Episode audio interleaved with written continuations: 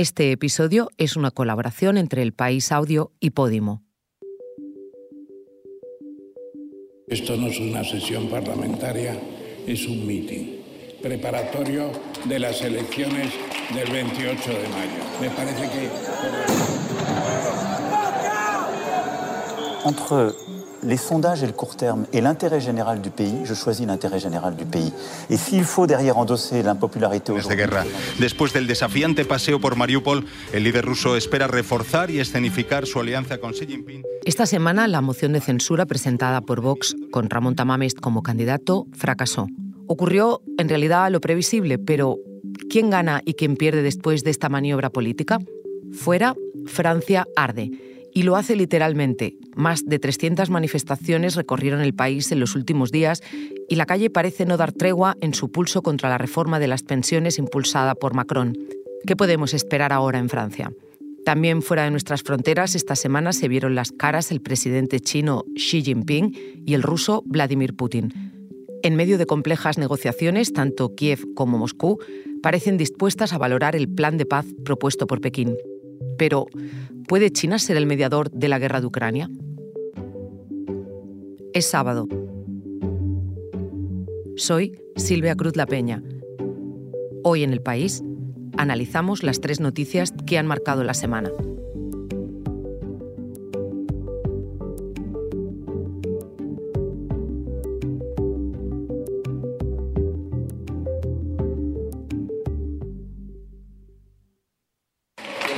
Qué tenemos que hablar tanto? Me pregunto yo, señora presidenta, porque acaba siendo reiterativo todo lo mismo, todo lo mismo. La moción de censura de Vox y Ramón Tamames acabó en un esperado fracaso. El candidato solo recibió los votos del partido de ultraderecha, 53, los mismos que consiguió Santiago Abascal en la moción de 2020, eso sí, sumándole el voto de un exdiputado de Ciudadanos. Ese resultado quedó lejísimos de la mayoría necesaria, 176 votos. Tuvo, eso sí, la abstención del PP, que alegó hacerlo por respeto a Tamames, aunque el partido de Feijó había decidido su postura hacía semanas. Lo que sí dejó la moción de censura fue una ristra de declaraciones propias de décadas muy pasadas. Pero hombre de Dios, para mujeres tenemos ahí una, que es Isabel la Católica.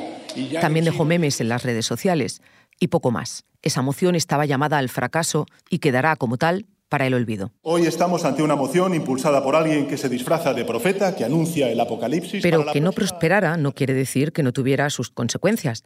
Es un clásico preguntarse, cuando se habla de política, ¿quién gana? Los latinos decían cui prodest. Cui prodest en esta moción de censura. Escuchamos a Anabel Díez, mi compañera del país, corresponsal parlamentaria.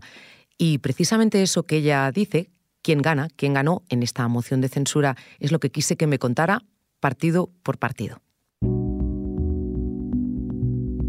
Empecemos por el partido que propuso la moción. ¿Qué ha ganado Vox? Y presentar al señor Tamames les parece a ustedes un esperpento. Entonces, ¿cómo se llama a lo suyo, señorías?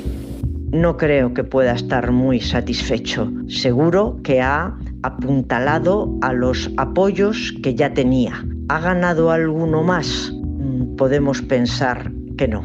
Partido Popular. No vamos a votar a favor de esta moción por respeto a los españoles. Y no vamos a votar en contra de esta moción por respeto a usted, señor Tamames. Partido Popular muy a disgusto con esta iniciativa que le hacía pronunciarse cuando él no quiere, de momento, sino esperar a las próximas elecciones, pero podría pensar, o sobre todo lo piensan ellos, que algo de bueno eh, se puede derivar de esta moción de censura. Quizá a votantes de Vox que hubieran pensado mantener su voto después mm, de estas sesiones consideren que el Partido Popular es más serio y sobre todo es más útil. Ciudadanos. Miren, este es el peor gobierno de la democracia española. No creo que hayan sacado ni un voto más de los que puedan tener en estos momentos. PSOE. El señor Feijó ha decidido abstenerse ante este delirio. Lo que va a hacer el Partido Popular con esta abstención es un pago indiferido, pasando de un decente no a una indecente abstención. Decía el PP que su líder, Núñez Feijó, no quería participar en esta moción porque supondría dar un balón de oxígeno al gobierno. Bueno, Pedro Sánchez ha aprovechado la ocasión que le ha brindado Vox, no se olvide, eh, para exponer su proyecto y sobre todo para recordar lo que ha hecho y lo que puede seguir haciendo. Unidas Podemos. Señor Tamames, a día de hoy, gracias a la reforma laboral del Gobierno de España, hoy la tasa de temporalidad privada en España es del 14,9%. Por fin hoy. La presentación de Yolanda Díaz con un perfil muy presidencial y muy institucional, o mejor, muy de candidata electoral, puede hacer pensar a muchos votantes que antes lo fueron de Unidas Podemos, que ahora pueden estar en la abstención, que es una buena opción de voto. PSOE y Unidas Podemos, un tándem que se visualizó en el Congreso y que puede tener atractivo para muchos votantes. Y a modo de conclusión, el bloque de la izquierda pudo considerarse vencedor en tanto que el de la derecha habría que partirlo. El Partido Popular tiene opciones de sacar algún rédito de esta moción de censura, en tanto que el proponente Vox, el mejor de los casos, puede quedarse como está. Ahora volvemos, pero antes te queremos contar una cosa. Hoy en el país te recomendamos Menudo Cuadro, el podcast de entrevistas que son un cuadro goyesco de la mano de David Insúa y David Andújar, en exclusiva en Podimo. Pues amigas, que estamos ahora en Podimo, en exclusiva en esta casa. Sigue siendo nuestra casa de siempre, pero ahora estamos más casadas con Podimo. Nos vas a poder ver aquí todos los lunes en exclusiva. Es que hay muchas cosas. Hemos aprendido a decir Podimo. Yo es que no sé decirlo bien, yo siempre digo Podimo. Menudo Cuadro es un podcast exclusivo de Podimo. Porque escuchas mientras te informas con las mejores historias, te regalamos 30 días gratis de suscripción a Podimo, la app de podcast y audiolibros. Después, solo 3,99 euros al mes. Date de alta en podimo.es barra hoy en el país.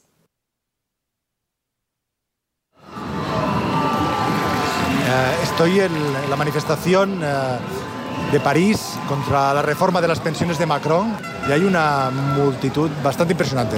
No sabría decir cuántas personas, al final de la jornada lo sabremos. Marc Basech es mi compañero corresponsal del país en París y esto que escuchamos son audios que mandó el jueves desde las manifestaciones que tuvieron lugar en la capital francesa. Hay movilizaciones nacionales y yo creo que nunca había visto tanta juventud.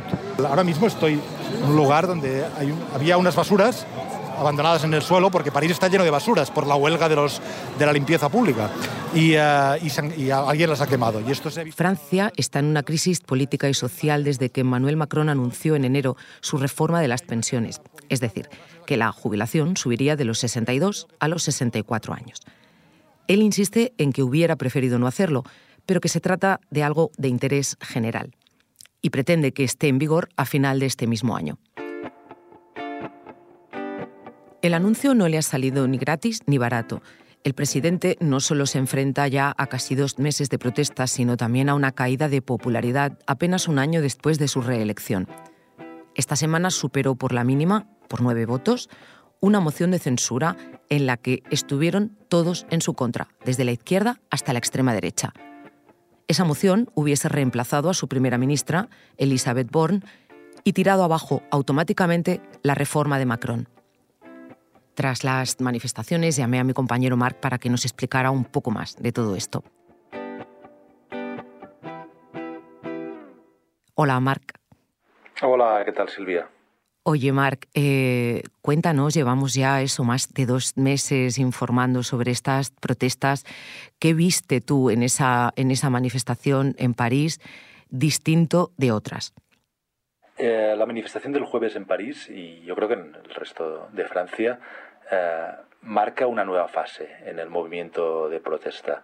Después de la moción de censura que, que el gobierno superó eh, por muy poco, eh, esta reforma ya, está adoptada, está pendiente todavía del dictamen del Tribunal Constitucional, pero esto podría haber significado que los, los, que protestan se van para casa o podría haber significado que protestan todavía más porque están indignados, que, que se haya se haya aprobado la reforma como se ha aprobado. Artículo, el famoso artículo 49.3 de la Constitución, que es una, una, especie de decreto.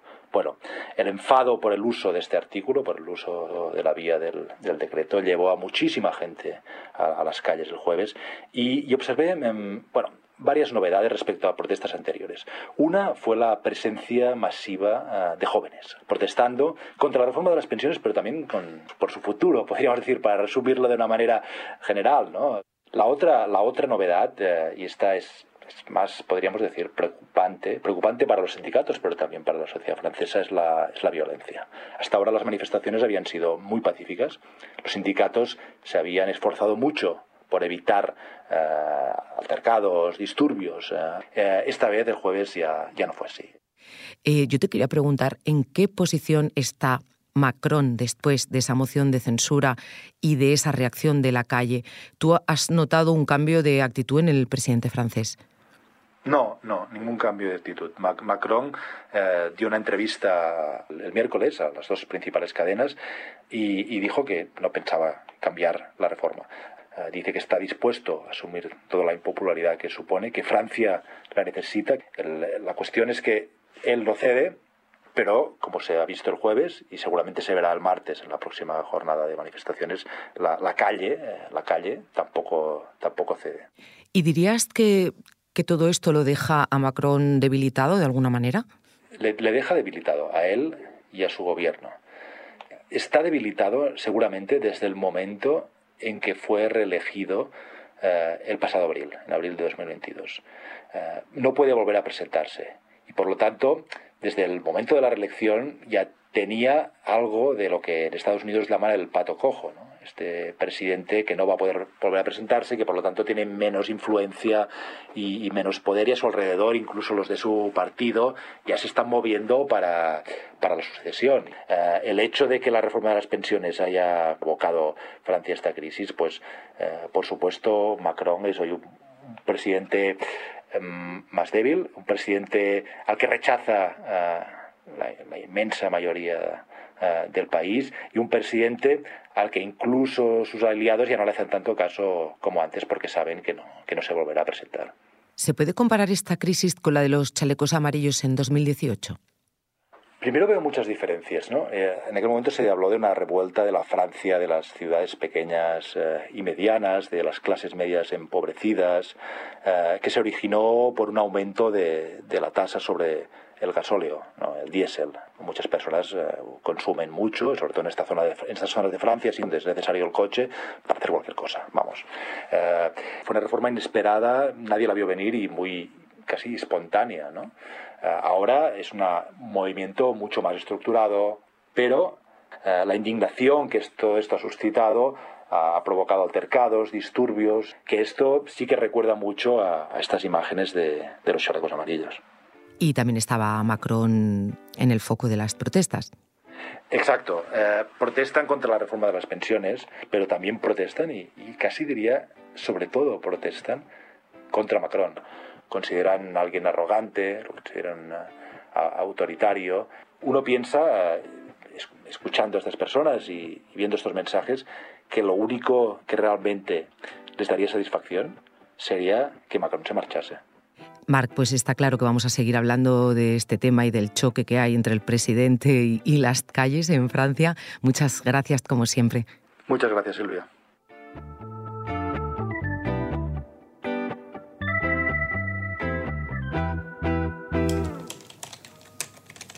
Ana. Dime. Eh, bajamos al estudio, pero hoy no presentas. ¿Cómo, cómo que no presento? No, hoy me parece que vas a ser la entrevistada. ¿Bajamos? Venga. Y foto de la mañana, la llegada a Moscú del líder chino de Xi Jinping con su plan de paz para Ucrania bajo el... La semana informativa arrancó fuerte en el ámbito internacional con la visita del presidente chino Xi Jinping a Rusia. Ana Fuentes seguro que le suena. Es mi compañera y presentadora de Hoy en el País entre semana, pero también es columnista en la sección de Internacional, porque durante cuatro años fue corresponsal en China, entre otros países. Hola Ana, pues ya estamos en el estudio. Eso es. A ver, explícame, por favor, brevemente. ¿A qué ha ido Xi Jinping a ver a Vladimir Putin? Pues lo primero ha ido a ver a un líder con el que se entiende muy bien. Em, ellos tienen una relación personal. Para que te hagas una idea, este ha sido el encuentro número 40 entre ellos desde que Xi Jinping llegó al poder en 2012. Esta era una visita de Estado, de esas que se preparan con muchísimo cuidado, mirando mucho los detalles. Así eh, se le recibió en el aeropuerto con una banda militar, con la alfombra roja, en el Kremlin con todos los honores. Eh, piensa que es el líder de la segunda potencia del mundo y, eso luce mucho para Putin. Eh, contar con él en un momento en el que no olvidemos que Rusia está aislada en buena parte de Occidente, diplomáticamente y económicamente, con sanciones por, por haber invadido ilegalmente Ucrania hace 13 meses. Así que la foto que se han hecho ellos es la de mostrar también que se blindan frente al exterior, frente a presiones de fuera, frente a la visión del mundo de Estados Unidos y de la Unión Europea.